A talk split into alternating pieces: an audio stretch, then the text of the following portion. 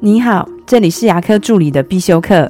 今天要必修的是牙科助理的职业化养成术，口味系。然后呢，我自己也是念口味系毕业的，只是我念的是北医口味系的在职专班，不是大学部，所以班上的同学跟学姐们几乎都是有工作经验的牙科助理，是有了实际的工作经验以后，再来学校补理论、补知识跟学历。所以，我们念书是为了知其然，也知其所以然。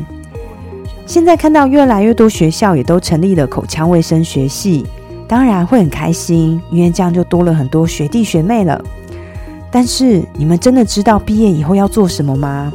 如果我告诉你，短期内台湾还是没有口腔卫生师的执照可以考，你会后悔吗？我最常听到的就是口味系毕业的同学会抱怨。觉得自己当时招生的时候被骗了，不是说毕业就有执照可以考吗？或者就是觉得自己被大材小用了。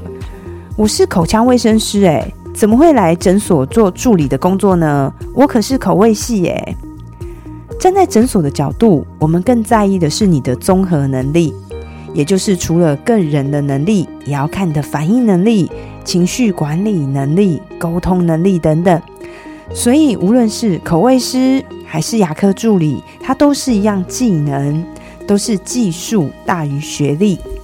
在食物上的经验，不一定是口味系毕业的同学就一定好用。如果你只是念的口味系，就觉得自己比较高级，觉得比牙科助理优秀，那就真的是误会大了。今天我并不想讨论口腔卫生师法什么时候会立法通过。因为我发现，真正有能力的口味系的学姐们，他们从不担心执照的问题，因为他知道，真正能保护他工作权的是他的能力，而不是立法通过的执照。最后，更让我比较担心的是，这么多学校成立口腔卫生学系，学校的师资真的给过吗？教学的方向真的是正确的吗？有告诉同学们口味系毕业以后的出路吗？如果口味系毕业的同学毕业以后心态是我是口味系耶，我做的工作当然是比较高级呀。如果我还要做牙科助理的工作，我念口味系要干嘛？那我一定要奉劝你要把心态调整好，不要轻视牙科团队里面任何一员，包括牙科助理，因为今天在牙科，我需要的是你的能力，而不是你念的口腔卫生学系。我的分享就到这边。